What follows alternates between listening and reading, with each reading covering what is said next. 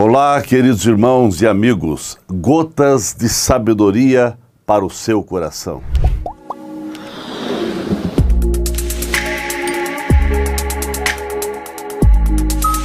Nesta próxima terça-feira, dia 8 de março, o mundo comemora o Dia Internacional da Mulher.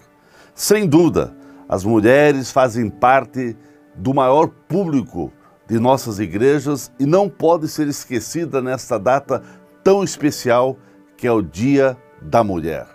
Na Bíblia encontramos diversas personagens que exemplificam grandes mulheres de Deus e, sem dúvidas, suas ações e as suas vidas servem de inspiração para todas as nossas abnegadas servas do Senhor. As mulheres exerceram um importante papel no ministério de Jesus, pois num tempo em que a ação do homem era predominante naquela época, um homem não conversava publicamente com as mulheres. Era algo quase que inaceitável. A própria religião colocava as mulheres em grande desvantagem em todos os sentidos, mas Jesus rompeu esta barreira de preconceito e cuidou e abençoou também todas as mulheres que o procuravam. O evangelista Lucas contribui para essa mudança de paradigma ao nominar mulheres que publicamente assumiram seu compromisso de seguir ao Mestre Jesus. Foram mulheres que ajudaram ao Senhor Jesus com seus bens, oferecendo seus favores como discípulas de Cristo. Foram mulheres que seguiram a Cristo com muito amor, dedicação, renúncia e com seus talentos e habilidades. Apesar de tantas dificuldades, elas nos ensinaram a viver debaixo da graça de Deus, mesmo tendo vivido num tempo da lei, onde elas eram tolhidas de muitas coisas, mas mesmo assim foram mulheres que preferiram seguir o amor de Jesus por suas vidas. Eu penso que as mulheres, sendo fracas ou fortes, não importa, são seres que mostram que, mesmo através de fragilidades, são fortes o bastante para erguerem a cabeça, sem desistir dos seus sonhos e dos seus objetivos. Pois vemos na Bíblia e também fora da Bíblia muitas mulheres determinadas e serem vencedoras e grandes guerreiras para chegar ao sonho nutrido em seus corações.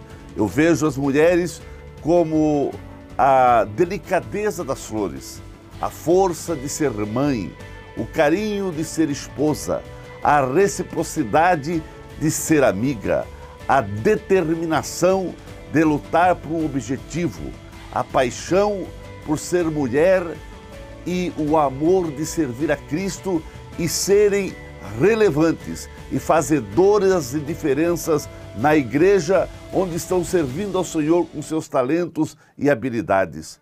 Eu vejo as mulheres crentes como verdadeiras guerreiras, grandes vencedoras, promotoras de diversos trabalhos significativos na igreja, determinadas em lutar por um alvo que venha trazer resultados para a obra de Deus aqui na terra.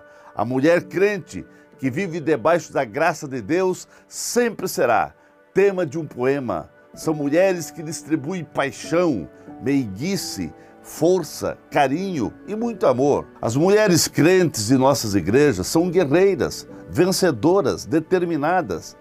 A bem da verdade, são um pouco de tudo: calmas, agitadas, vaidosas, charmosas, lutadoras, fortes, meigas, conquistadoras, cheias de paciência, algumas duronas, outras, diante de tantos embates da vida, estão fragilizadas, mas são essas mulheres que amam e querem ser amadas pelo seu marido, pelos seus filhos, enfim, por todos. São elegantes e repletas de inteligência. Muitas são extremamente sofredoras, mas vivem com cabeça erguida. Parabéns, mulheres! Esse dia para nós, homens, é um dia de agradecer a Deus pela vida de vocês que sustentam em oração o ministério da igreja e a sua família.